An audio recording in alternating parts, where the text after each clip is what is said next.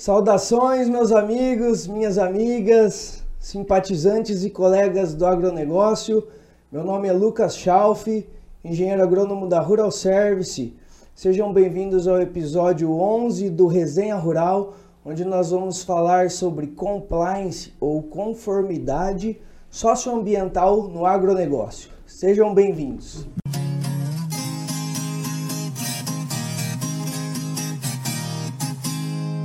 Então nós estamos aqui na presença do nosso convidado, Diego Pedrangelo. O Diego, ele é coordenador de relacionamento e novos negócios da Produzindo Certo, empresa especializada em protocolos para produção agropecuária sustentável.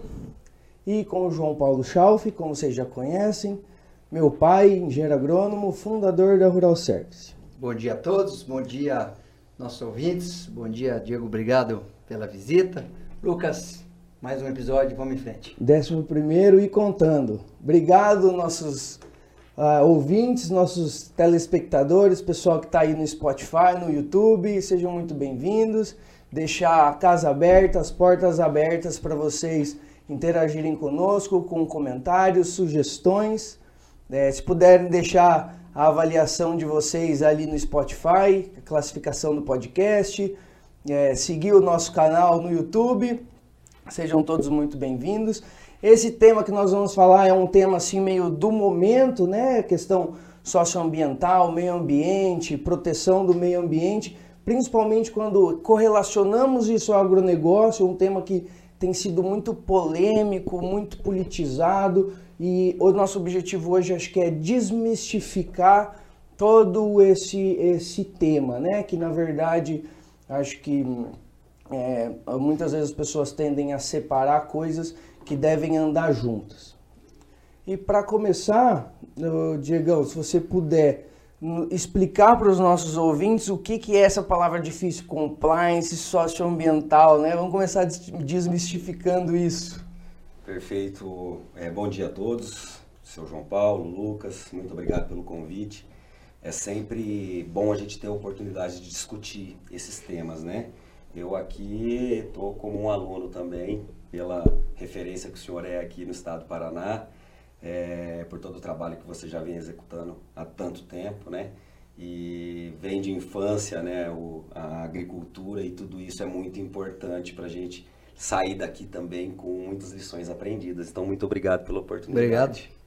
É, meu nome é Diego Pedranjo, como você já apresentou, eu sou coordenador aí de novos negócios da Produzindo Certo. E entrei na Produzindo Certo num momento é, bem importante, né? É, vou tentar passar bem rapidamente para não tomar claro. muito tempo sobre a nossa origem, nossa história. A Produzindo Certo, ela iniciou como uma ONG, é, chamada Aliança da Terra. E com o objetivo naquele momento de, uma palavra mais, aqui a gente não bate papo, né, desmarginalizar o produtor rural, né? Então foi uma ONG fundada por produtores rurais. Hoje a gente trata a Produzindo Certo é, como uma agtech pé no barro por conta dessa origem. Uhum. E qual que era o objetivo lá atrás? Tudo começou por conta de uma, uma reportagem que teve numa revista muito tradicional, aonde falava muito do pecuarista naquele momento, que poluía, desmatava e assim por diante. Uhum. E o John Carter, um dos fundadores da, da Produzindo Certo, na época Aliança da Terra, pecuarista, texano, casada com uma brasileira, de muita referência no, no Brasil aí, principalmente é, na raça zebuína, uhum. é, teve uma brilhante ideia, falou, vou pegar esse pesquisador e vou levar ele para uma propriedade rural para ele ver realmente o que, que é o nosso perrengue, né? E ali, o John, a propriedade dele, tinha divisa com assentamento, divisa com terra indígena. Então, realmente, ele mostrou o quanto era difícil. Uma analogia que a gente faz é preservar aquele quarto da casa que a gente não usa, que é a reserva legal. Uhum. Então, você é obrigado a manter aquela floresta em pé, não deixar queimar, não deixar desmatar, mas você tem muitas variáveis ali que influenciam isso. Então a Aliança da Terra, naquela origem, desenvolveu um protocolo para que a gente aplicasse a campo ao produtor, para que o produtor pudesse comprovar de maneira clara o quanto ele era sustentável. Uhum. E essa palavra sustentabilidade vem na cortina de fumaça. Então, o que é ser sustentável? Né? Essa é a, a, a primeira pergunta. A sustentabilidade, quando a gente pensa em Brasil, a nossa legislação ela é, é muito pesada, ela é muito. Diego, posso fazer uma partezinha Pode. assim? Sustentável para quem? Ex né? Uhum. Exato. Para quê, né? É. é. Eu acredito que a, a, sustentabilidade, falando um pouquinho de percepção de Diego, tá? É, essa palavra ela, ela existe, ela tem um peso, ela tem um poder dentro da propriedade. Né? Quando a gente pensa em sustentabilidade, a gente não está pensando só nos indicadores que a commodity que está sendo originada está tirando ali dentro.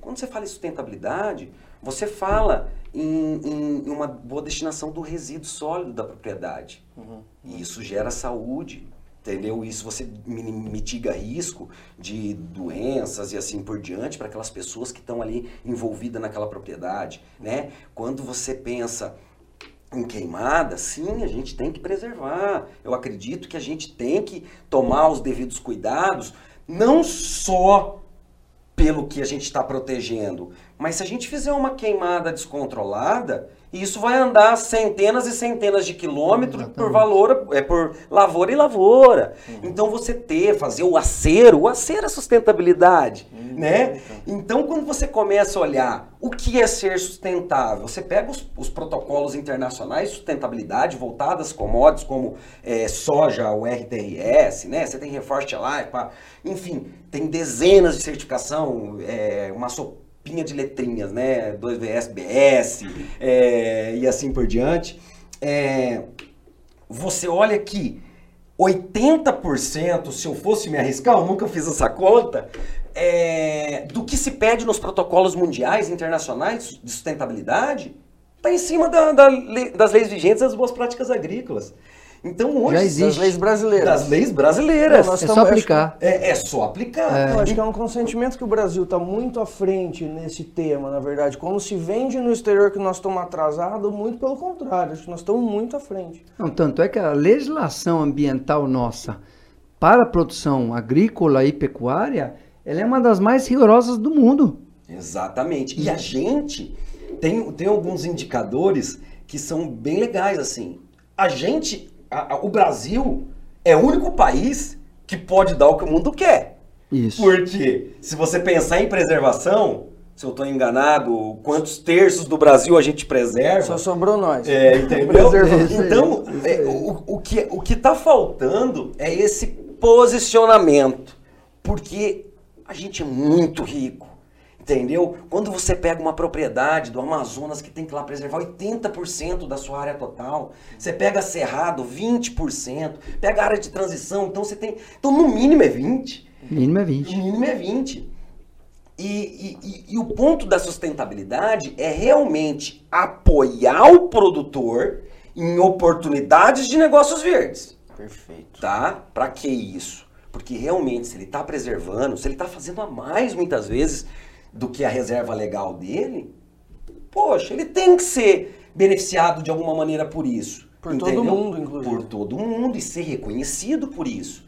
Então, existe é, é, é, muito entusiastas que eu falo, né? Você vai conversar. Eu tenho um produtor é, no Mato Grosso que é bem é, é, icônico assim a posição dele. Eu fui levar um projeto de carbono para ele, né? Uma oportunidade, uma parceria que a gente tem. E eu cheguei para ele e falei, cara, você tem um, quase 2 mil hectares de excedente de reserva na sua propriedade, né? Vamos monetizar isso? Ele falou, ah, como? Ah, eu tenho um projeto de carbono, um projeto mais, é, gera carbono só em excedente de reserva legal. A gente só tem um problema, né? Qual? Regime de servidão de 30 anos.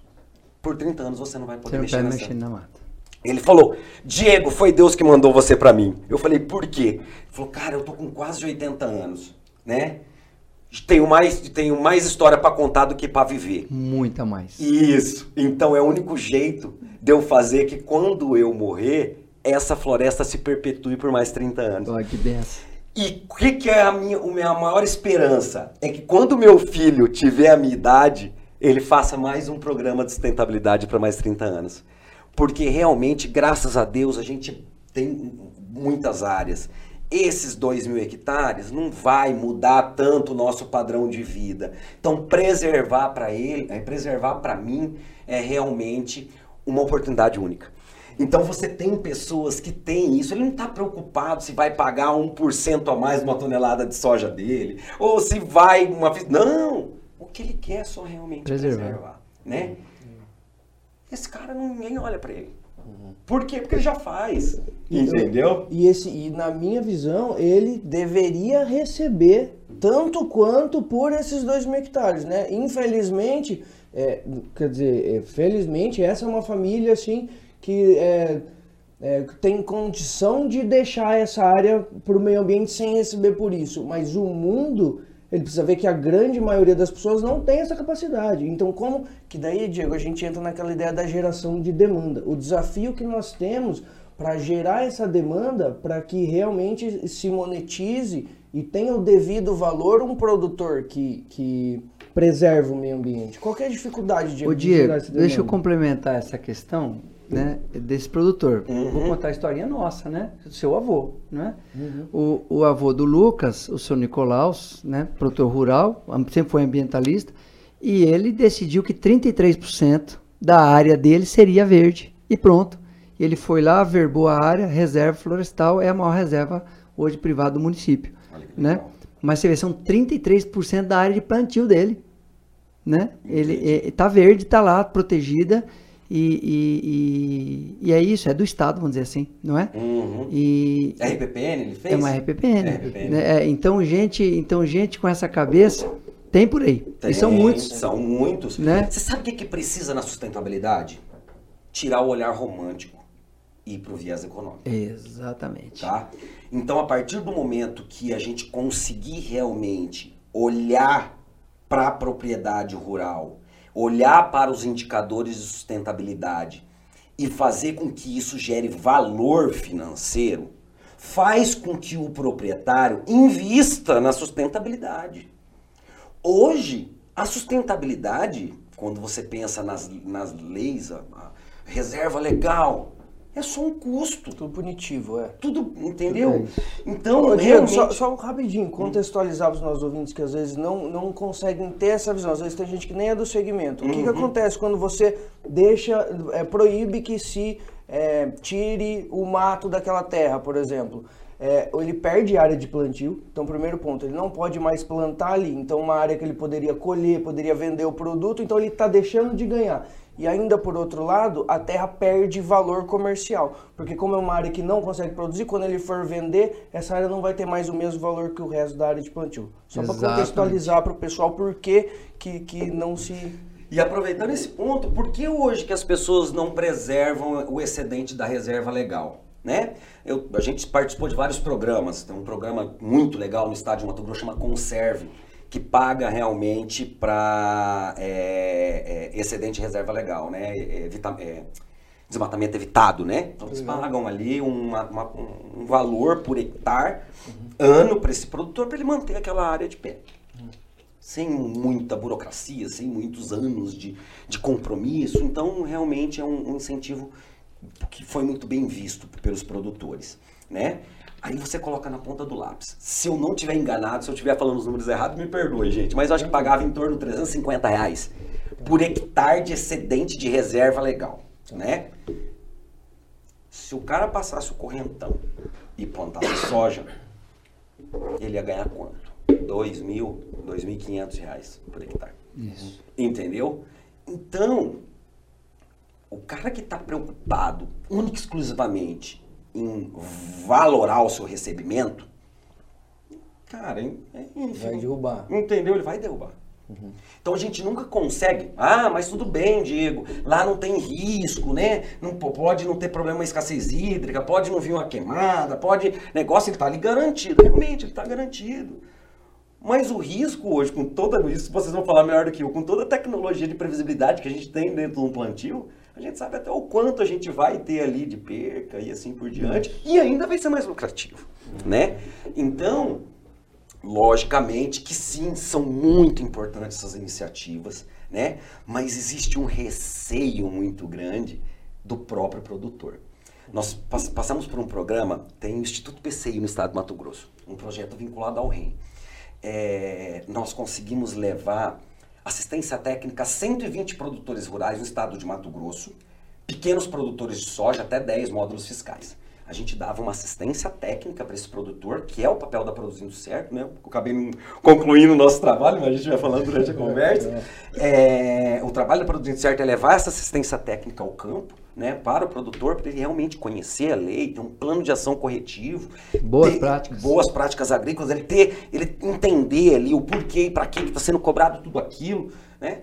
E, então, recebi essa assistência técnica de maneira gratuita, era três visitas, e a gente fazia um aporte financeiro ainda, de um para um para o produtor. A cada um real que o produtor colocava, a gente colocava mais um para ele, num teto máximo de 60 mil reais por propriedade.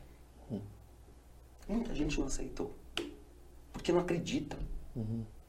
Eles foram tão apertados em programas ou em, e que eles sentem invadidos. Uhum. E eu falava para eles, cara, é bom, eu tô te falando que é bom. Eu tenho uma produtora muito especial, que é lá da Gleba Mercedes 5, que é uma gleba que tem ali perto, próximo de Sinop, cento e poucos quilômetros de Sinop. Eu fui na casa dela, eu estava explicando pro marido dela e tal, pro papai, e ela só escutando eu falando sobre o programa, tal hora que ela terminou. Ela falou, senhor, você não vai fazer. Aí, por quê? Não, não, não, isso, isso aí não existe. Isso não existe. Aí eu falei para ela, falei, vamos fazer o seguinte. Entra no programa, faz. A senhora tem meu telefone. Minha família aqui do Mato Grosso, que é bem conhecida no Mato Grosso.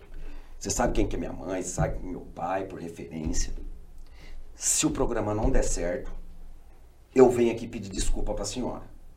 Mas se o programa dá certo, a senhora me deve um churrasco. Aí ela falou, eu vou querer. Eu aí, gosto, aí eu, eu, vou querer. Aí, aí fez. Desafiou. Desafiou. E de uma maneira muito educada, muito elegante, a gente conversou. Ela te pagou o churrasco. Ah, e eu tive que eu tive a oportunidade de ir lá para ela para levar o certificado dela. Quando eu liguei para ela, falei que o dinheiro dela já estava disponível, dos 30 mil do reembolso, que ela investiu tudo em sustentabilidade. É. É, e ela me agraciou com o churrasco. Ai, lá. É bonito. Então, isso que é legal. Logicamente, eu sou muito feliz para estar numa empresa como a Produzindo Certo. Claro. Entrei na transição, voltando a falar. Em 2009, 2019, nós deixamos de ser ONG no que diz respeito à assistência técnica e sustentabilidade e se transformamos numa SA. Por quê? Porque a gente sabe que os programas de sustentabilidade ele não pode ter um começo, meio e fim. Ele tem que ser algo contínuo. Sim. E dentro de projetos, é começo, meio e fim. Então, depois que finaliza o projeto, você tem que tentar captar mais recursos para fazer novo, nosso projeto. Então, entrei bem na transição da ONG ali. É, para essa ONG também existe, tá? Então, se vocês pesquisarem Aliança da Terra, mas hoje ela é voltada só para preservação e combate a incêndio florestal. A gente tem vários agrobrigadas, tanto em partes estaduais, brigadas ah, privadas, desmembrou. desmembrou, ficou só para isso e a Produzindo Certo ficou focado em assistência técnica, sustentabilidade mesmo, levar apoio aos produtores no que diz respeito a fornecimento de commodities é, é, verificadas, né? E apoio a certificações, que a gente vai falar, acredito, daqui a pouco também um pouquinho mais.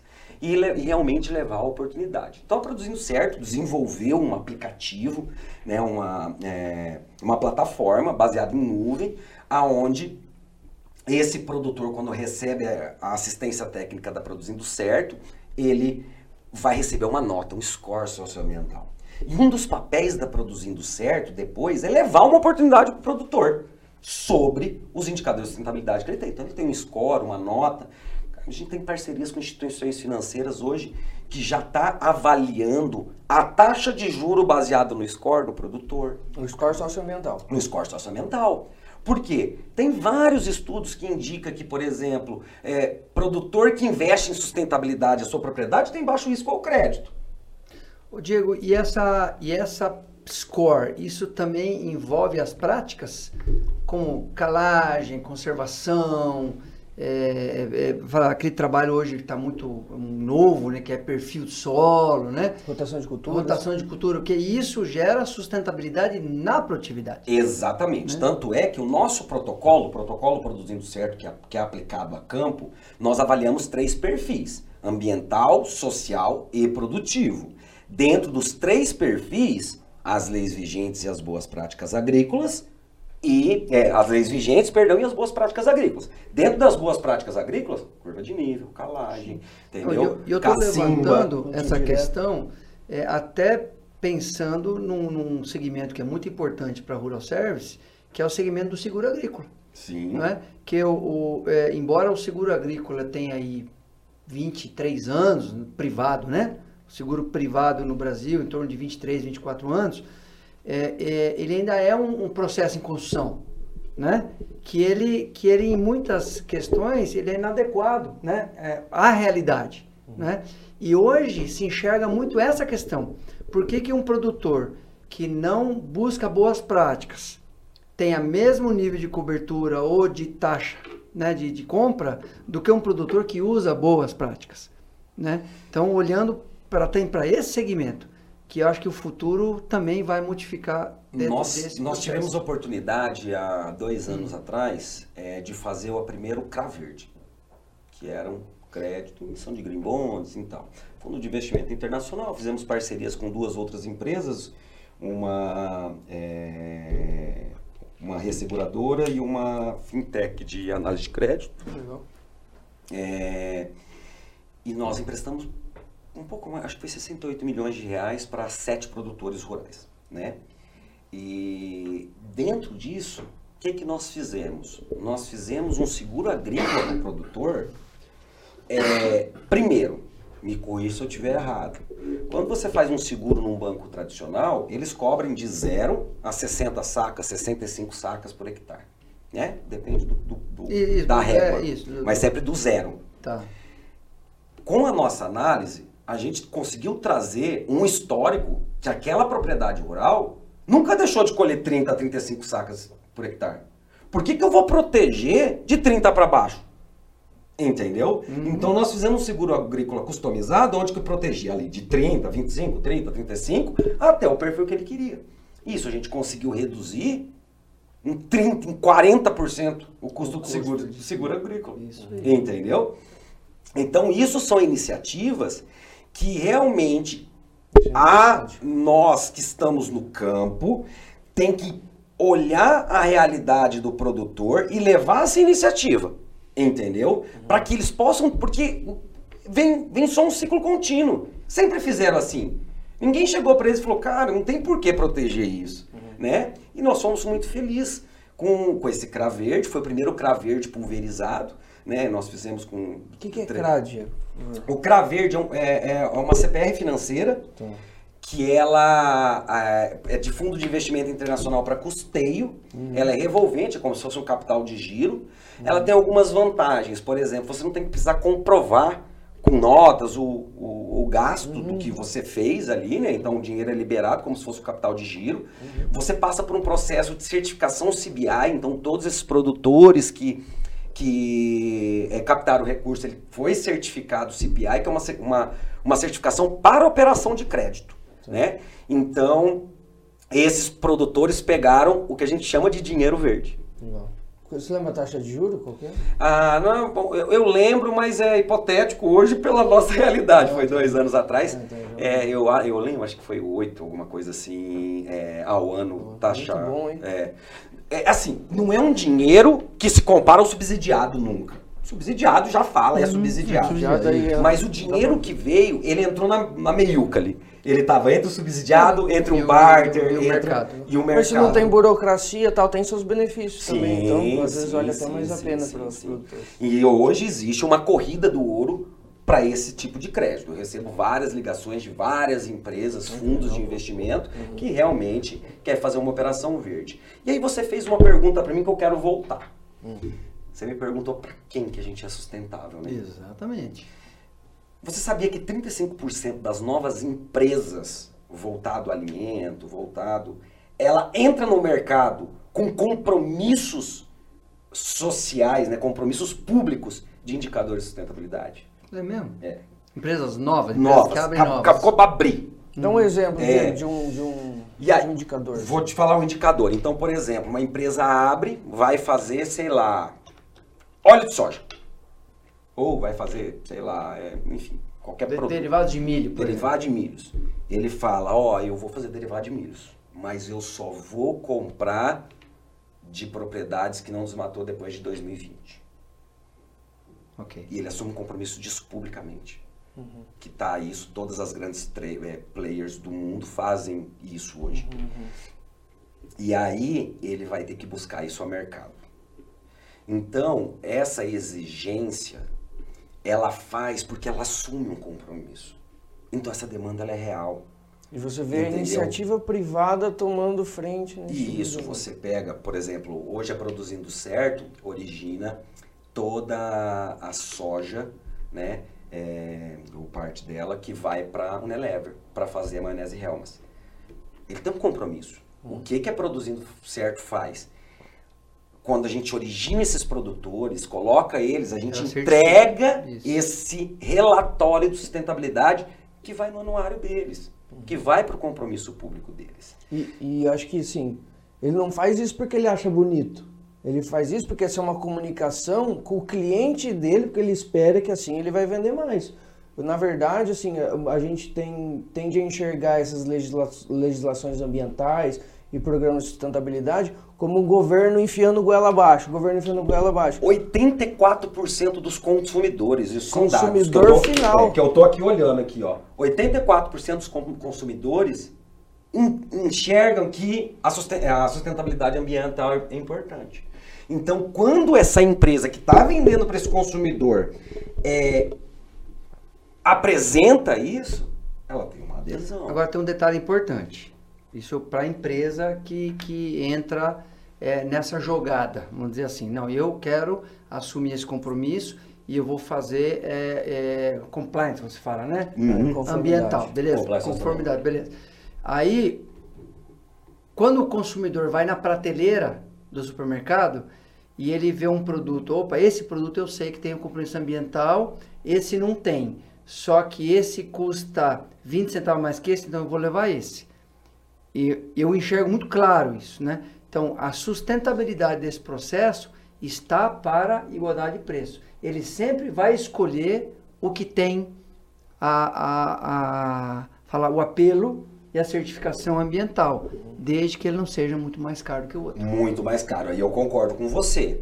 A igualdade de preço é, eu acho muito distante. Por a quê? igualdade não é difícil. É, por quê? Porque esse produtor que entrega essa maionese, por exemplo, ao Unilever, ele ganha um prêmio para isso. isso. Então já tem um isso. custo um a mais, a mais é. para a Unilever poder comprar. Ela ganha a, a, ela ganha a fidelidade.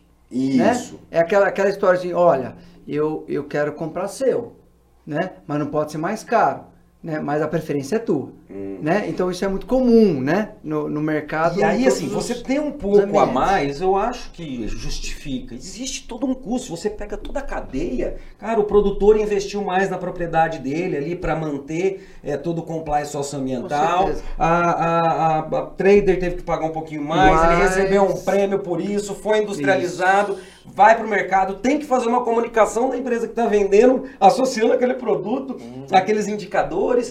Então, pagar um pouco mais, eu acho legal. E o, produto, o, o cliente final, é, é, quando ele enxergar o mesmo valor de tudo isso, não vai ter problema. Mas o que eu entendo é, isso, mais uma vez, Diego assinando embaixo. Uhum. É, o que é regra, é, o que é, é o plus se torna regra. Porque o que, que acontece? Vamos citar um exemplo. Eu só compro soja de propriedade que tiver, sei lá, é, aplicar biológico. Ok. Hora que todo mundo aplicar biológico. Pronto. Acabou. Uhum. Isso aí. Virou regra. Virou regra. Virou regra. Virou. Entendeu? Então, por isso que sempre é uma crescente nos indicadores. Uhum. Entendeu? É, existe aquelas, é, agora, no, os novos critérios, novas regras de uhum. importação da Europa. Né? Uhum. Cara, eles estão criando uma regra lá complicadíssima. Sim. O nosso diretor... por, por, pressão do consumidor deles, né? Não, e eu vou dar outro exemplo disso muito claro, né? O plantio direto começou em 70, anos 70. Nos anos 80, é, ele era um apelo. Né? Nos anos 90, ele veio e deu muita coisa errada. Então, muita gente recuou. Nos anos 2000 já era regra. Todo né? mundo fazia. Não, hoje quem não faz é mal visto. Né? O plantio direto. Mesmo meia boca, mas virou regra.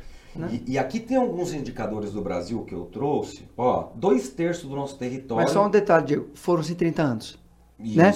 Então, tudo, tudo para se tornar cultura, né? para se tornar regra, ele demora três, quatro Sim. gerações, não tem jeito. Mas o que eu digo assim, algumas coisas é, são mais curtas. Porque você pega a nossa é, é, Código Florestal Brasileiro é de 2000 e é, um, quando teve o novo. Eu vai falando aí, vai falando aí. É, o Lucas perceba nós. Beleza. Depois disso, é, veio-se o CAR uhum, das propriedades. Uhum, certo? Uhum. A gente não está falando de duas gerações. Não. Tá? Hoje, você não vende sem CAR. É, mas nós estamos falando de obrigatoriedade. Não, eu entendo, mas... As, né? Diferente. É, o mas, Código Florestal 2012. Mas o que eu quero te dizer é o seguinte. É obrigação ter o CAR. Mas quem está comprando, se ele não quisesse exigir isso, ele poderia comprar, concorda? Ele, o compromisso dele é com a fiscalização. O que que se torna, cara? Eu não consigo comprar porque eu não posso colocar a minha imagem em risco uhum. sabendo que você não tem. Não, não tem, tem, Entendeu? Então, você vê que não demorou tantas gerações para ter uns compromissos que era muito, muito maior do que era antes. É. Tá? E aí você pega dois terços da vegetação é, do, do, território, é, dois terços do território é completamente preservado. Isso. Entre os mais, no nosso Código Florestal, um dos mais rigorosos do mundo. Isso. Nossa matriz energética proveniente de fontes renováveis. Tá? Você tem biocombustível, são um país com maior uso, tem 25% do uso de biocombustível. Tá? Boas práticas agropecuária, integração lavoura-pecuária, uso de insumos, plantio direto. Plantio né? direto é top. E aí você pega o produtor brasileiro, que ele faz duas safras. É. Eles são ninja, cara. São. Entendeu? Porque, cara, eles estão terminando um trem começando o outro. Não tem o tempo, é, não desmerecendo, mas que nem nos Estados Unidos que o cara vai lá, planta, colhe, entendeu? Vai lavar o trator dele, vai dar a manutenção. Uhum. Aqui os caras estão. São ninja. ninja. Nós temos regiões é, pega essas regiões aqui mais é, centro, sul do Paraná, né, que é uma região de transição, é, nós temos muitos produtores que fazem cinco safras em dois anos. E, e para esse tipo de pessoal, Diego, produtor de soja, milho, qual que é a oportunidade dele, assim, real de, por exemplo, participar de um certificado ou fazer um programa de crédito de carbono hoje? Por exemplo, hoje eu quero é, monetizar isso de alguma forma. Que existe alguma coisa que ele possa se beneficiar? Existe, mas a gente vai dar um passo atrás, vamos passar pelo ciclo, né? Primeiro ponto, esse produtor ele tem que ter uma clareza da sua propriedade. Como que ele vai passar por uma clareza? É, recebendo uma assistência técnica voltada à sustentabilidade, né? Já aproveitando o gancho que é, que é bem importante, uhum. hoje é produzindo certo, é, para a região Cerrado ter uma oportunidade para é, é, engenheiro agrônomo, né, pessoas que trabalham na área de campo, que a gente está realmente democratizando a assistência técnica a campo. Como? A gente está dando um, um, treinamento gratuito para essa equipe, do pessoal que está no Cerrado ali, Mato Grosso, Goiás, enfim, em algumas regiões específicas, para que ele possa se é, é, ter maior conhecimento sobre a aplicação do, do protocolo de sustentabilidade no campo, uso de aplicativo coletor e assim por diante, para ele levar essa assistência até como um serviço adicional para os seus clientes. Tá? Então a gente está meio que homologando essa massa de, de áreas fins né, de extensionistas, né, que leva essa assistência técnica a campo. A partir do momento que o produtor ele recebe essa assistência, ele se empodera de gestão, métricas, indicadores e transparência. Perfeito. Me empoderei disso, avaliei o meu perfil ambiental, social e produtivo da minha propriedade, sei tudo o que eu preciso para atender as leis vigentes e as boas práticas agrícolas e agora eu quero entender a pitidão da minha área. Por quê? Nós temos é, três pilares, perdão, três pilares de oportunidade: certificações, é, finanças verdes e pagamento de serviços ambientais, né? Tá, Onde que minha propriedade se enquadra? Cara, pagamento de serviços ambientais, na maioria das vezes, é por excedente de reserva legal. Tá? Estive na Bahia Farm Show agora recentemente, junto com uma empresa que está se tornando parceira da Produzindo Certo, logo mais a gente vai comunicar isso, que está criando um protocolo de medição de carbono para APP e reserva legal. E diz que tem comprador para isso. Entendeu? Então a gente já está encontrando. Cara, pequenininho o valor? É pequenininho. Mas já ajuda. Mas é uma coisa que o produtor não vai poder mexer. Então, Não, qualquer vai- coisa que vier ali Claro. faz sentido. Não, já tá parado, já tá sem mexer, para ele vai entrar limpo. Exatamente. A ideia é que esse recurso venha para que ele possa preservar ainda mais aquela área. Ah, ainda mais excedente. É, Não, não. Para a PP reserva, porque você tem, tem que cercar se você tem gado, você tem que recuperar, tem muita coisa que você tem que fazer. E tudo isso hoje é só custo, né? Só entre. é. Então, se você tiver um pagamento por aquilo que te ajude a manter aquilo, cara, já é um, um- um excelente, né? É, então, aí beleza, mas voltando, avaliei minha propriedade. Pô, Diego, eu tenho excedente de reserva legal. O que, que dá para fazer com isso? Pô, cara, ó, lá no Mato Grosso tem o Conserve, como eu falei. Ó, tem programa é, de. é, aqui em São Paulo tem um programa genial deles lá para recuperação de área degradada, sabe? É, então, se você tem déficit de floresta, cara, eles vão lá, eles fazem tudo. Essa é uma aptidão. É, aí você fala aptidão, porque qual que é os meus problemas, qual o caminho que eu posso seguir, né? Pô, não, minha reserva legal tá ok, tudo certinho. Eu planto soja e minha área é consolidada, Diego. Ah, sua área consolidada, você não teve abertura de área é, depois de 2016, 2018, que é a regra da RTRS na certificação de soja? Não, não tive. Pô, você pode certificar soja. Certificação de soja, é, hoje paga-se em média ali um dólar por tonelada de prêmio. Né? Pode pagar muito mais. Estou colocando um valor bem Sim, sim, sim. baixo. Vamos certificar a sua área? Vamos. Certifica toda a soja originada dentro daquela propriedade. Vai ganhar um prêmio de uma tonelada vendendo os créditos. Diego, só explicar para o pessoal como é que certifica isso. Um exemplo. Certificação. É, a- a- quando você fala em certificação, existe alguns critérios que vão acima da lei. Por exemplo, ponto de corte de desmatamento, né? Dentro da área social tem um ponto que é, por exemplo, no Brasil até 19 funcionários você não precisa ter folha ponto, para certificação você é obrigado a ter. Então tem algumas coisas que vai além da lei. Então a gente apresenta, a gente faz um benchmark com o protocolo avaliado, com o protocolo de desejo. E eu entrego um plano de ação. Ó, para você certificar, você vai ter que cumprir isso, isso e isso. Ok. A pessoa vai lá, faz as melhorias na propriedade dele, falando de RTRS, e liga para mim, fala, Diego, Tô pronto. tô pronto. A gente contrata um organismo certificador, né? Esse é uma auditoria de terceira parte, ele vai lá validar isso. Vai um, audi- um auditor. Um auditor lá. E o auditor faz a validação, dando tudo ok e certifica. Carimba que é top. Tá aqui. E aí como que funciona? A RTRS falando, por exemplo, a, é, a certificação, porque todo mundo, eu gosto de falar isso porque todo mundo acha que é muito difícil, né? Mas certificação RTRS, por exemplo, no primeiro ano você precisa atender 65% dos critérios. No segundo ano, 85% dos critérios. No terceiro ano, 100%. 100%. Então você tem três anos para ir se adequando, se você não tiver nenhum, nenhum excludência, logicamente. Alguns são excludentes. Alguns são- Excludentes, então essa avaliação a gente faz antes. Perfeito. É, e aí você tem três anos para ir se adequando. Então, cara, você foi no primeiro ano, conseguiu comercializar os seus créditos ou vender sua soja até melhor por alguma trader que compra e valoriza isso, cara, você vai pegar esse dinheiro e vai melhorar para certificar o segundo ano. Porque anualmente você vai ter que passar pela auditoria durante o ciclo de cinco anos. Tá? E esse é um dos, dos pontos. Falando de Paraná, é sabido por nós aqui, a Heineken lá montando a, a, a Unidade. indústria, a unidade deles ali, é, próximo de Castro ali, né? Heineken só compra cevada padrão é, prata FSA, que é um protocolo da SAI Plataforma. É um certificado? É um certificado também, passa por auditoria por tudo. Entendeu? Então, E, pa- e se paga mais por isso daí? Por sim, enquanto? eu só não sei como que é a regra de Entendi. negócio Tranquilo, deles. uhum. Tá? Diego, aí que eu queria chegar. Eu tava aqui pensando nisso que você está falando e eu tô, eu tô olhando para dentro do estado do Paraná, né? Que é o Sim. nosso, nosso berço, nosso ambiente né, de trabalho. Nós temos uma grande, assim, uma esmagadora maioria das propriedades entre 100 e 300 hectares Certo. né?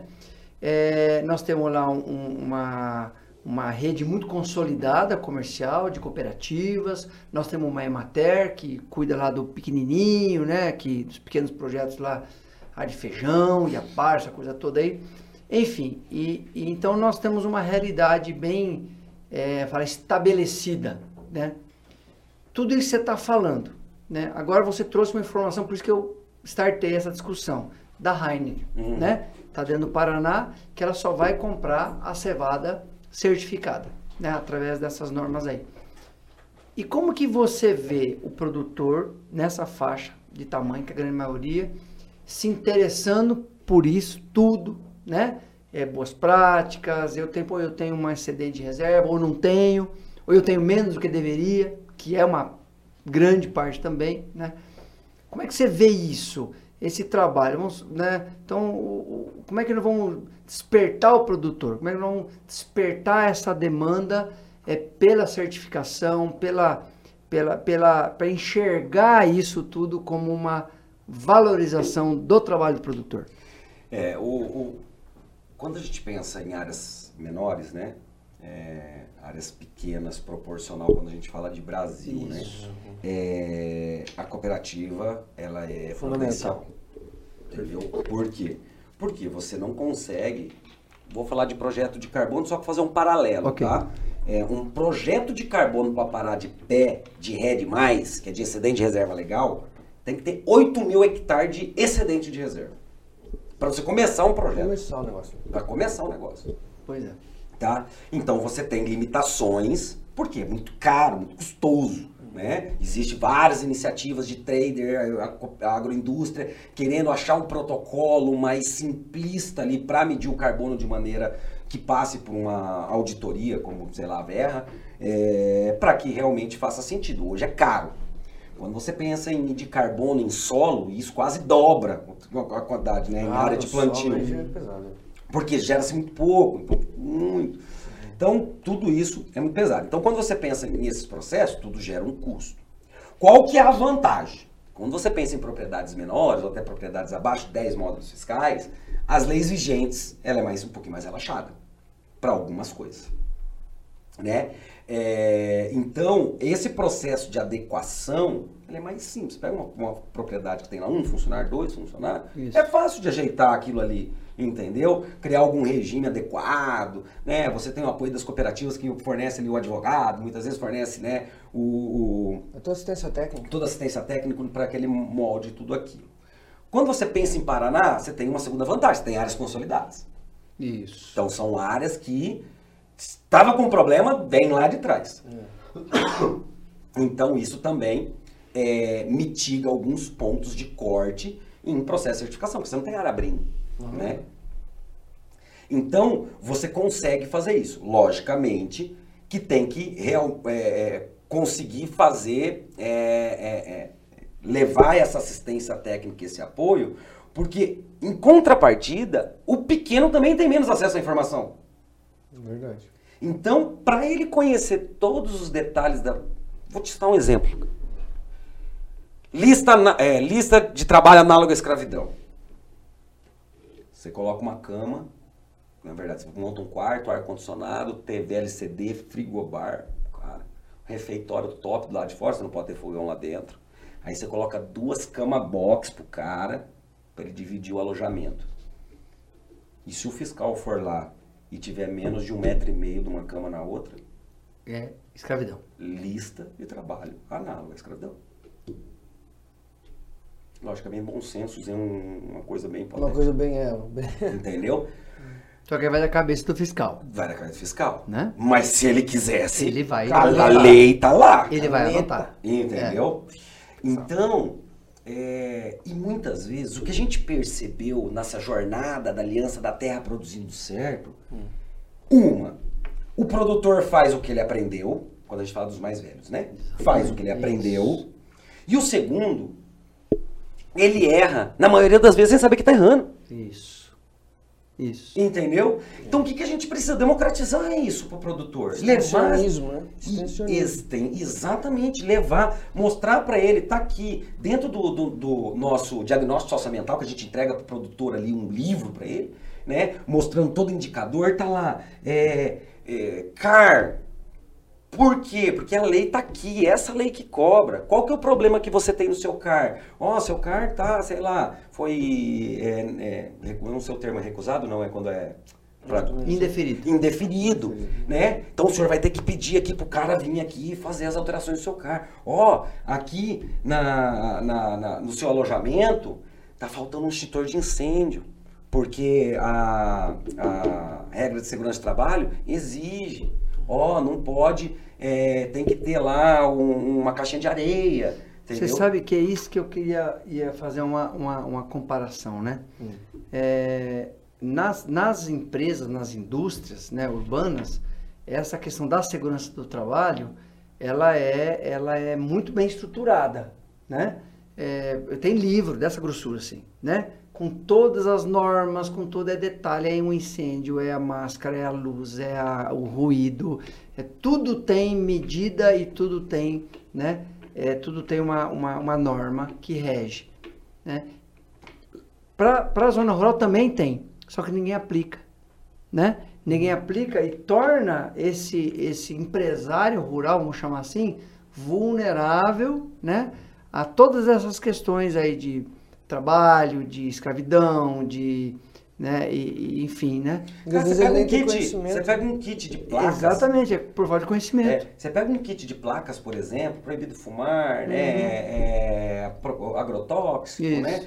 Cara, é uma, dezenas de placas que uma propriedade pequenininha precisa. Se ele tiver lá, mesmo que seja um armarinho de defensivo pequeno, isso. a gente vê isso muito no tabaco, né? Aqueles armários na, no tabaco. A gente tem uma atuação muito forte aqui, Paraná, Santa Catarina, Rio Grande do Sul. Tabaco, 5 é, cinco hectares médias propriedades. Então você tem lá um, um, armarinho defensivo, teladinho, né? Tem que ter o separador, tem que ter a placa de proibido fumar, tem que ter a placa de. Tem que ter o extintor. Tem que ter. É, o extintor né? nesse aqui no, no, ali não precisa, Ainda mas não. não, porque é pela quantidade que, que se armazena, né? Mas você tem que ter lá telefone de emergência, ou aquele documento que vem no receituário, abaixo do receituário lá de primeiro socorro. Isso tudo é legislação? De tudo é... Legisla... é, isso está tudo dentro daquela, da norma da NR31, né?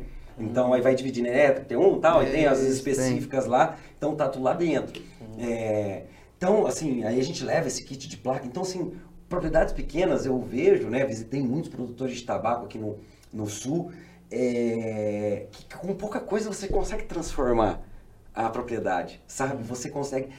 E, e a síndrome da janela quebrada. Mas é o inverso. Porque você começa a melhorar, né?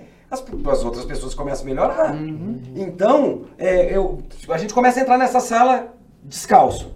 Todo mundo vai começar a entrar descalço. O que, que vai acontecer? Vai ficar mais limpo. Uhum. Concorda? Claro. Então, quando você começa a fazer isso, ele mesmo vai se envolvendo com tudo aquilo. E as coisas vão acontecendo de maneira orgânica. Entendeu? Sim, muito. Porque um dos pontos da Produzindo Certo, que a gente é muito claro nisso, primeiro, a gente só pega projeto se for bom para o produtor. Se não for bom para o produtor, a gente não pega. Por quê? A maioria das iniciativas, a maioria não, algumas das iniciativas que vêm para o produtor, vêm como excludente. Se você não fizer isso, você não vende mais para mim.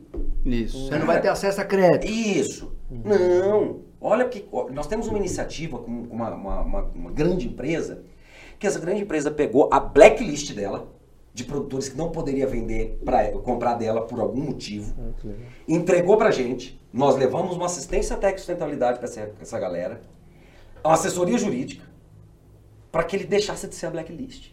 Que top. Bacana. Entendeu? Isso é legal. Muito.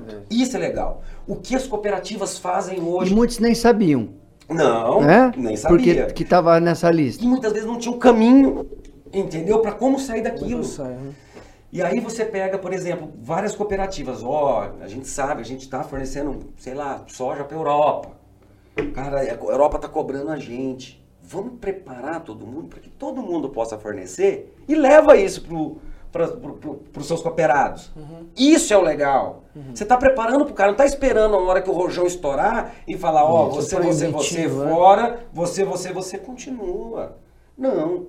Então, é, a gente levar um papo desse como a gente está tendo agora, dar essa transparência, tirar esse bicho papão que é a sustentabilidade que todo mundo imagina, mostrar as oportunidades. Você tem lá pilar, você tem crédito verde, você tem é, é, certificações, sabe? É, você tem pagamento de serviços ambientais, existe coisa no mercado. Porque assim, quando sai uma matéria, por exemplo, de carbono na, na mídia, que vem lá, não, saiu uma lei agora, vai ter que pagar, que não sei o que lá, o cara, meu telefone chove toca todo mundo, todo mundo que eu quero fazer, e tá, tá, tá, porque. Cara, não funciona assim. Uhum. Carbono, não adianta fazer um projeto original carbono se não tiver quem compra. Isso. E até o momento, quem que comprava? Você tem quantos mil hectares de, de reserva legal APP? 10 mil. Ah, 10 mil, que legal. E quanto você tem de excedente? 100. Eu compro seus créditos 100. E os meus 10 mil? Isso é regra. Você é obrigado a fazer isso, eu não vou te pagar por uma coisa que você é obrigado. Você deveria ser pago. Isso. E não, eles deveriam incentivar. Então, assim, tá vindo algumas iniciativas voltadas nesse sentido, né? É, então, eu acredito que nós vamos ainda ter boas iniciativas quando a gente pensa na sustentabilidade como um bem comum de melhoria, de empoderar o produtor, de empoderar o extensionista, entendeu? De entregar esses indicadores, essas agroindústrias consigam ver valor nisso porque tá ganhando dinheiro, né? E assim por diante. Pô, produzindo certo, hoje eu acredito que seja a única empresa do mundo que paga crédito por couro sustentável para a indústria da moto europeia. Okay. Entendeu? Nós, como a cadeia do couro é extensa demais, não dá para envolver todo mundo, uhum. né? Então nós pegamos lá a Ralph Lauren, por exemplo, que é uma delas, uhum. e a Ralph Lauren falou, oh, pô, Diego, eu compro, sei lá, 10 couros, arruma 10 animais aí para mim, compensar no balanço de massa, como é muito feito na, na, uhum. na soja. E a gente faz essa...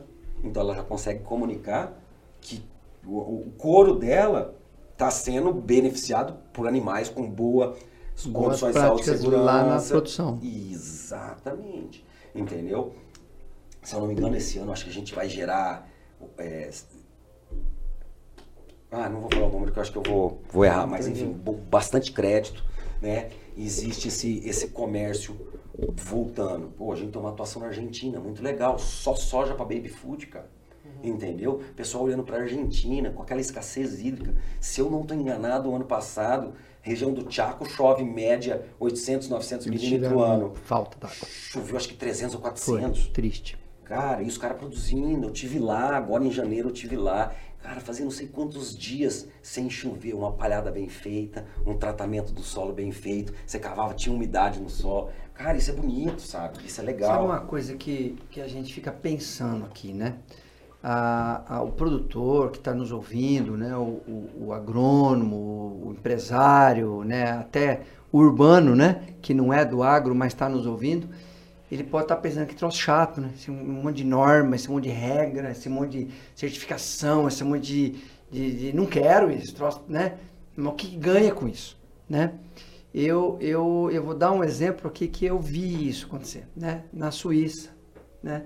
Na Suíça, é, a Suíça é, é considerada um dos, dos, países mais empreendedores né, do, do mundo. Aí, mas por quê, né? Porque eles têm norma para tudo. Ah, então é chato. Não, não é chato. Porque lá é muito simples, é totalmente desburocratizado o sistema. Se você quer abrir um negócio, seja ele qual for, uma padaria, uma loja de eletrodoméstico, um, um açougue, não importa o que você quer abrir. Né? Você vai na prefeitura e recebe um bloco de normas. Falou, ó, você vai abrir uma padaria? Então tá aqui, pera padaria tá aqui, norma de padaria. Faz lá, depois a gente vai averiguar, né? O, é, aqui no Brasil, para você abrir uma empresa, você precisa de no mínimo 12 certificados ou alvarás ou tudo né? picado, tudo né? picado, tudo desconexo, uma confusão danada, que abre espaço para burocracia, para corrupção e assim mais, né? Agora, quando você tem uma norma, que é a norma da padaria. Estou abrindo uma padaria. Né? Você vai lá, abre. Aí o fiscal vai lá com checklist. Né? Um Parede, fiscal já resolve um, tudo, né? Um, Não é mil Faz fiscal. um checklist e você abriu, você cumpriu com as normas. Tá aqui, ó. Seja feliz com a sua padaria. E, e agora, só né? falando assim de cumprimento de norma, voltando nessa ideia do Carlos, às vezes o Diego tá até mais por dentro disso. Eu considero uma sacanagem e uma baita de uma é, ingerência dos governos que ninguém consiga monetizar as áreas que os produtores deixaram preservadas, isso a nível internacional. Porque o mundo inteiro deveria indenizar os produtores brasileiros que deixaram de abrir terra e estão preservando isso. Você sabe, Diego, se existe algum movimento desse é, dos governos trazerem isso, né, de um governo para o outro? A iniciativa do Instituto PCI do Estado de Mato Grosso foi isso, tá? É, mas voltada a carbono. Então, deram uma regra que se a gente mitigasse lá, eles iam aportar um dinheiro para o Instituto PCI, que é o Preservar, Conservar e Integrar, né, para se transformar a iniciativa para que faça mais isso. E foi isso que aconteceu. Então mandaram alguns milhões de reais para lá. Nós pegamos na época o edital só de pequenos e médios produtores de soja, é, mas você tinha edital voltado para terras indígenas e quilombolas, você tinha é, para agricultura familiar, você tinha para pecuária. Então, realmente existe um olhar para isso. Né? Isso é uma iniciativa privada ou governamental? Não, do, governamental que vai via instituto, né? Para não passar o dinheiro para o governo, já vai direto para o instituto para isso ser. Mas é um governo de outro país, assim, outro país, tá exatamente, exatamente da Europa, é que que... Isso que os governos têm que fazer, é... trabalhar por nós, não contra nós. Exatamente. Então foi uma, uma iniciativa bem legal que, que aconteceu, real. Eu tive nesse trabalho e esse trabalho está concluindo porque a gente está certificando agora 25 produtores, pequenos produtores de soja na RTRS, na certificação de soja sustentável. É, que é muito difícil, porque a conta não fecha para o pequeno produtor. Uhum. Porque o, o, custo da certificação ele tem um custo significativo, né? Certo. Então, existe sim. Mas o que, que acontece hoje quando a gente fala de CAR? Hum. Se você pegar todos os CARs do Brasil e somar, dá três o Brasil, né? Ah, é? Tudo sobreposto. Né? É um drama. Tô só exagerando aqui também, não, não sei o número eu exato. Eu vejo na prática é. fazendo. Cara, você vai fazer consultas. É, a gente tem um produto que nosso que chama Produzindo Certo Consulta. Hum. Através de uma poligonal, um CNPJ, um CPF da área ali, eu consigo fazer uma análise, né, um extrato daquele CAR ou daquele grupo de CARs, pode ser uma unidade produtiva. Então eu avalio lá lista de trabalho análogo à escravidão, embargos no meio ambiente, sobreposições de terras indígenas, unidade de conservação, estoque, é, é, CO2 equivalente no, na floresta, enfim. Cara, quando você pega uma base para fazer, muitas vezes você tem 3, 4, 5, 8 CAR com o mesmo ponto da poligonal um sobreposto no outro. Cara. Entendeu?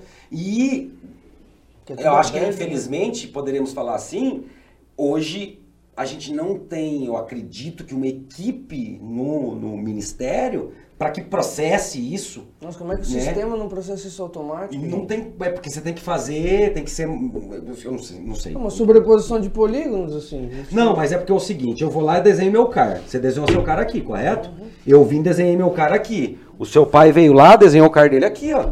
É isso aí. E aí tem um ponto bem aqui, ó. É. E aí, na verdade, o que eu fiz, eu invadi, sei lá, 5 metros. Você também 5 metros, 5 metros.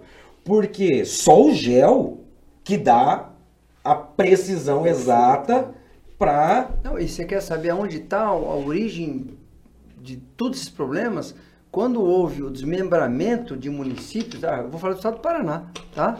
Onde eu, quando houve o desmembramento de municípios e passou a, a, a, cartório responder por áreas que eram respondidas por outros cartórios, e isso começou a, a, dar um monte de confusão. Muito Quando confusão. você vai para o centro do estado, aquela região de Telemaco Borba, Ortigueira, uhum. tem, tem às vezes quatro propriedades com essa situação. E isso é. registrado em cartório ainda. É, todas registradas em cartório. Todas. Todas. E aí, quem pode mais chora menos, cara. Aí é o seguinte, é. aí, aí começa a ter briga judicial é, por de, de 30 anos uhum. nessas regiões. Uhum. E aí quem pode mais chora menos, né? Então, o, o, isso é uma coisa que é muito comum no Brasil inteiro. Imagina. Né? Então, quando o Diego fala que, que quando você soma todas as áreas de CAR dá dois Brasil, é por causa disso. Uhum. É, e agora, só complementando também essa ideia de polígono, satélite, é, como a tecnologia ajudou a gente a avançar nessas demandas socioambientais. Até hoje você consegue fazer consultas públicas, hoje você tem satélite para verificar a questão de desmatamento e até o uso da terra. as próprias questões das auditorias, essa, por exemplo, o protocolo RTRS, o auditor provavelmente vai lá com um aplicativo, com uma câmera que tira fotos georreferenciadas, e isso passa justamente a segurança para o consumidor final lá na frente que quer pagar 20 reais a mais no saco Que de aquilo é soja. verdade, né? É isso aí. Você- é, vocês têm alguma, alguma propriedade rural? Sim. Tem. É, qual que é o município? Rolândia. Rolândia. Vou mostrar um negócio para vocês aqui. Que é isso. Então aqui a gente definiu o CAR da sua área Sim. Com um clique eu vou ter todo o extrato da sua propriedade. Então, bem-vindo a Produzindo Certo, Tá. o CAR, a área total da sua propriedade, né? Os dados, é, por conta da LGPD, coloca os dados de quem solicitou. Não tem desmatamento, não tem embargo, tem 41 mil toneladas de CO2 equivalente, não tem sobreposição de unidade de conservação em terras indígenas Isso com um clique, Diego. com um clique. E aqui todas as informações. Embargos estaduais eu não avaliei, mas você não tem embargo nenhum. É, detalhamento da propriedade, né? O Lá, lá. latossolo, nitossolo. Cicatriz de queimada não tem na sua propriedade também. Isso. Então isso que eu acabei de fazer eu já posso compartilhar com você. E basicamente é isso que todas as empresas estão olhando os nossos produtores hoje. Então, qual que é o, o desafio? Por exemplo, muitas vezes eu vou olhar aqui e, e aqui eu avaliei, por exemplo, o desmatamento entre 2008 e 2022, certo? Pode ter desmatamento, mas esse desmatamento é legal ou não. Ou não é nem Se for legal, vai estar aí. se tiver desmatamento na área, vai estar como desmatamento. Se for legal, você tem que apresentar, porque você tem que dar a licença. Isso aqui é um satélite que avaliou. O que, que ele avaliou? Tinha mata, não tem mais. mais. Uhum. Acabou. Então, se, ah, mas o desmatamento é legal ou ilegal? Isso a gente vai ter que ver com o produtor. Se for ilegal, vai ter o embargo. Se não, vai ter, se não for ilegal, não tem o embargo. Né? É, mas muitas vezes pode ter um falso positivo. Foi no vizinho, do jeito que o satélite passou, pegou a poligonal errada. Que é isso, a Produzindo Certo também faz os laudos, a- a- os laudos de defesa, né, as avaliações para esse tipo de coisa. Cicatriz de calor é a mesma coisa, muitas vezes tem uma queimada dentro da sua propriedade, não é. Então todos esses pontos que é bem importante a gente sempre ter noção do que as pessoas estão consumindo do produtor, né? Então hoje, e isso daqui, existe outras ferramentas, uma, uma- um frigorífico não compra uma carne animal sem a- esse tipo de avaliação, entendeu? Então tira, imprime, anexa e guarda junto com aquela compra para vincular, porque esse é, um, é uma fotografia do momento atual daquele de hoje. Eu vi hoje. Amanhã pode queimar a sua Pode propriedade mudar e mudar tudo, né?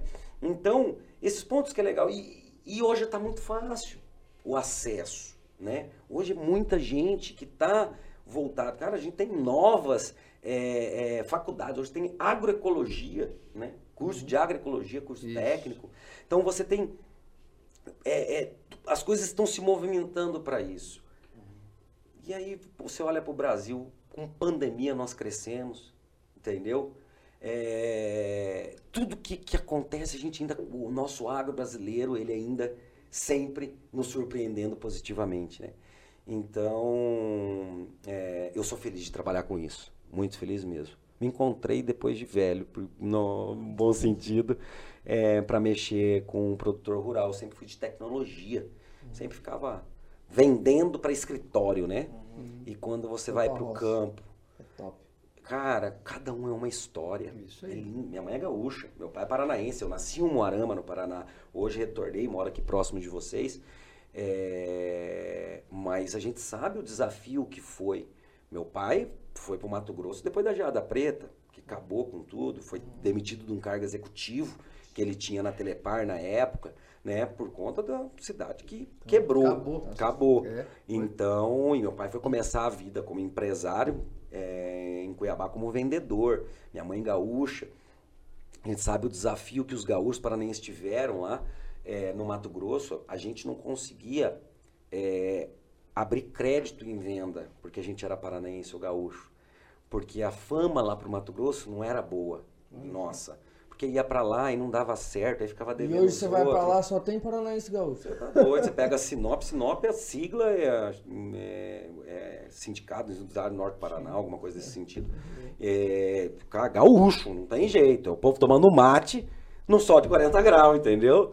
É, então, isso é bonito de ver. E a gente vê o tanto que, que, que isso faz com que movimente a gente a entender mais, a melhorar mais e apoiar o produtor mais, porque realmente, no final das contas, é o Brasil que tem. E como hoje tudo está mais fácil, né? Ah. Nesse aspecto, né? Informação, de você acessar, né? Hum. Ah, Hoje é muito mais fácil você acessar a, a, a, informação que te interessa através de pessoas, através de institutos, através de, de governos, não importa. Mas hoje você tem acesso com um celular na mão, você consegue um telefone, você consegue um, um site, você consegue um, uma pessoa que pode te orientar, né? É. E o Brasil é muito grande, então quando você pensa ali na parte social, por exemplo, cara, vocês têm regras federais, estaduais e municipais, acordo coletivo. Entendeu? São muita coisa. Então você pega isso para tantos outros indicadores que a Isso, gente avalia, isso. né? Então, é, um, um dos cuidados que a gente tenta é, ter e o que a gente faz, realmente, não é tenta, a gente faz, é levar a realidade do produtor para aquela região, para aquele tamanho de propriedade, para aquele perfil de, de negócio que ele está adequado, né? Então, ter todos esses cuidados também é bem importante, essa visão crítica dos nossos extensionistas. É, Né? e tem uma coisa que, que a gente discutiu aqui, e agora eu vou falar como o mais velho da mesa. Né? É muito importante que, que essa geração que vocês estão representando e a geração que está vindo depois é, entenda muito bem o que é gerar demanda. Né? Você não pode ficar sentado atrás de uma mesa, na frente de uma tela de computador e achar que assim você vai mudar o mundo. Né? Você vai mudar o mundo é indo aonde está a dificuldade, aonde está a necessidade e ajudar a gerar essa demanda. Né? Porque às vezes a pessoa que tem a dificuldade nem sabe que tem. Construir pontos.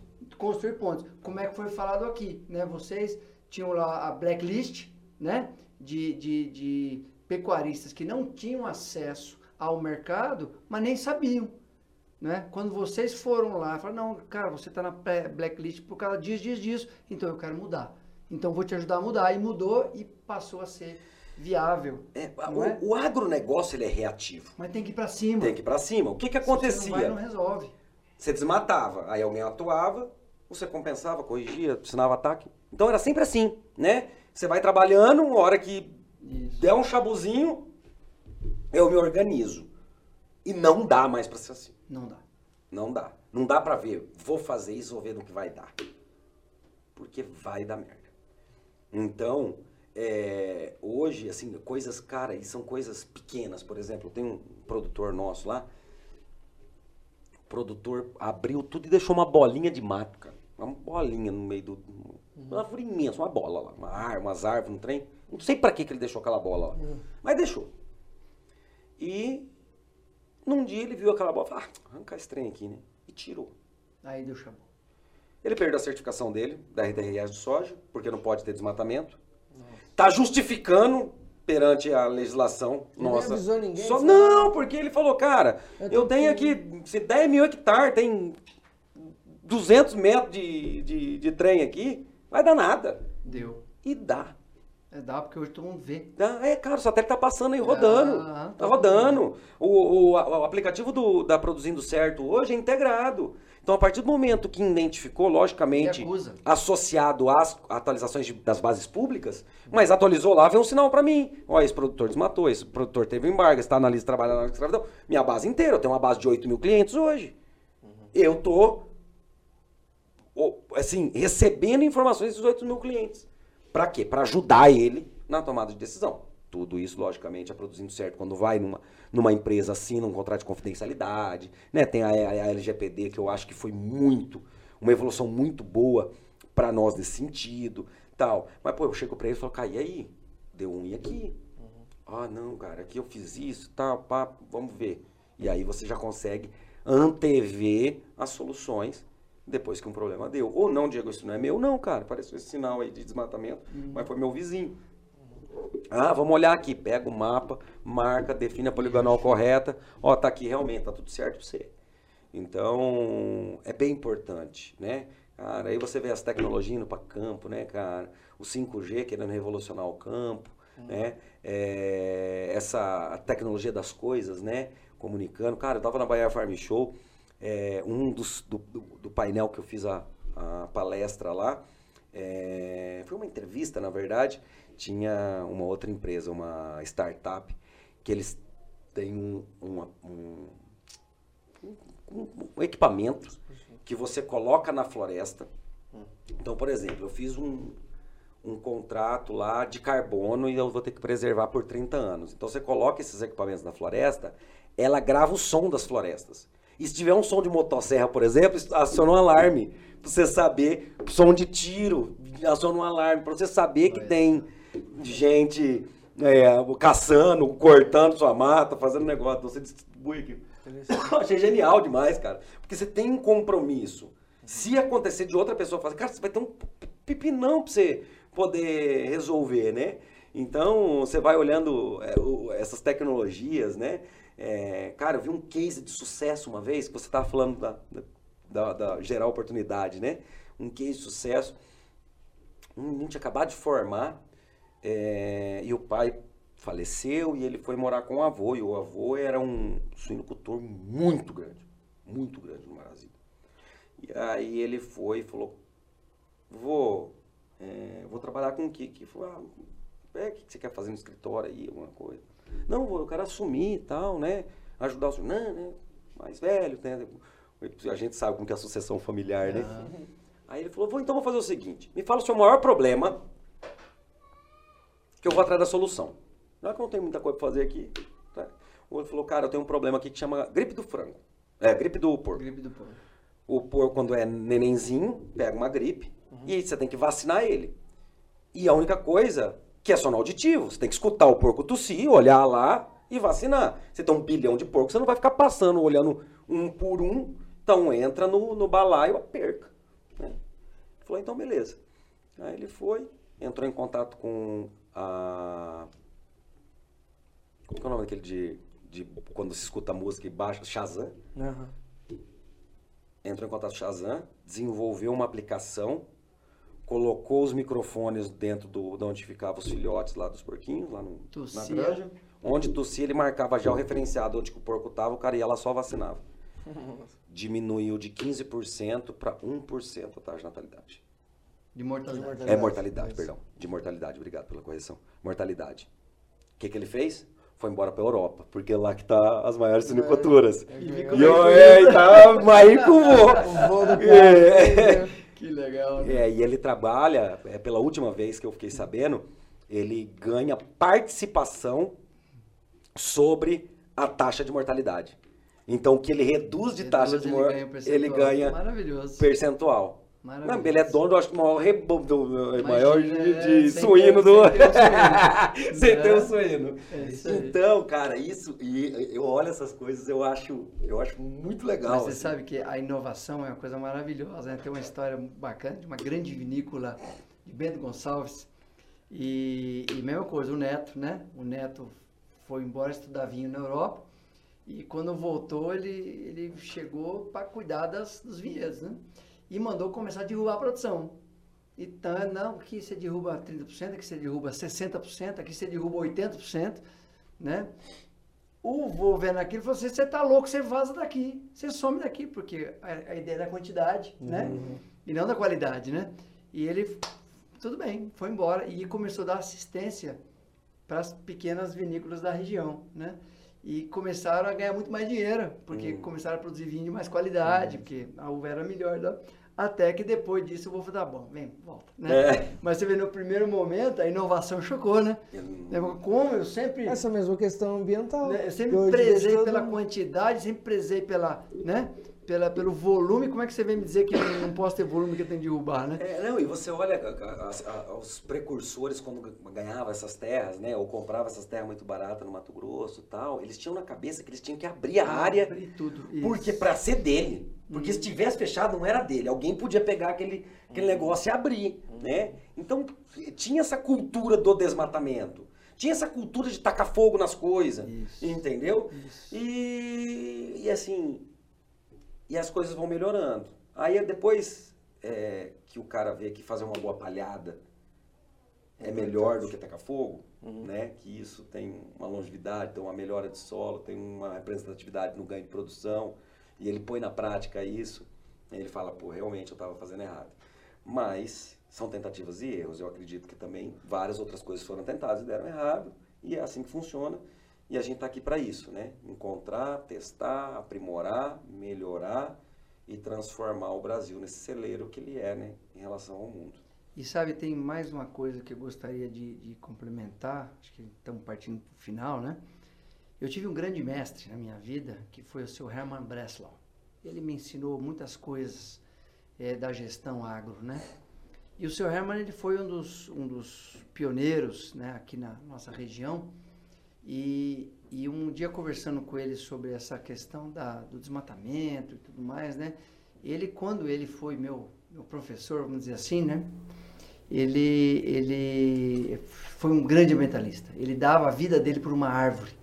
Então ele ficava muito bravo quando, quando a gente ia, ia, ia queimar cana e não fazia os aceros em volta das árvores e tudo mais. Né? Ele, ele dava a vida por isso. E ele dizia? E dia eu perguntei, mas senhor Herman, por que, que a, a, a geração do senhor desmatou tanto? Né?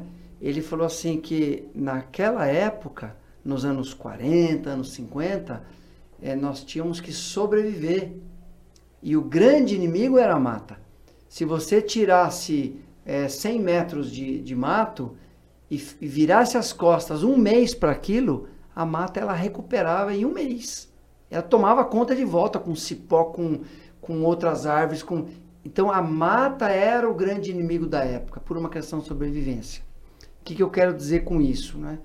Que a gente tem que estar muito atento ao momento que vivemos. Né? As demandas de hoje são diferentes das demandas de 40, 50 anos atrás. E nós não podemos nos apegar ao passado. Nós temos que olhar para frente e enxergar como é que nós podemos ser melhores daqui a 20, daqui a 30 anos do que nós somos hoje. E todas essas preocupações com normas, com certificações, elas vêm somar isso para que nós possamos daqui a 20, 30 anos sermos melhores do que nós somos hoje. Né? E, e essa é a visão que eu tenho desse processo né, de- que você trouxe hoje para nós aqui, Diego. Obrigado, Diego. Obrigado, pai. Obrigado a todos os nossos ouvintes. É, queria deixar, acho que por último, um recado, acho que fica como a agricultura e o meio ambiente não são antagônicos, caminham juntos, que tem muita demanda, tem muita oportunidade, N oportunidades que o Diego citou, não só para os produtores, mas também para os engenheiros agrônomos ou outros agentes do agronegócio. Acho que gerar valor, geração de valor, geração de demanda é a palavra do momento. E obrigado, senhores. Diego. Obrigado, Obrigado. Lucas. Obrigado, Diego. Deixar aí para os ouvintes, para os seguidores, é, fique à vontade de entrar em contato comigo, é, tirar suas dúvidas. A Produzindo Certo está sempre é, disposta a apoiar, a esclarecer e ajudar o produtor a caminhar nesse caminho aí que cada vez mais está mais transparente, mas ainda um pouquinho E que gera valor, né, Diego? Que não é só oba-oba, não. não. Não. é bonitinho, não. É valor. Parabéns, negócio. A gente está há 18 anos é, entre ONG e empresa e realmente a gente sabe que é, tem possíveis ganhos E vale a pena. e vale a pena. É isso aí. Obrigado. Obrigado vocês. Valeu, abraço. valeu. Tchau, tchau.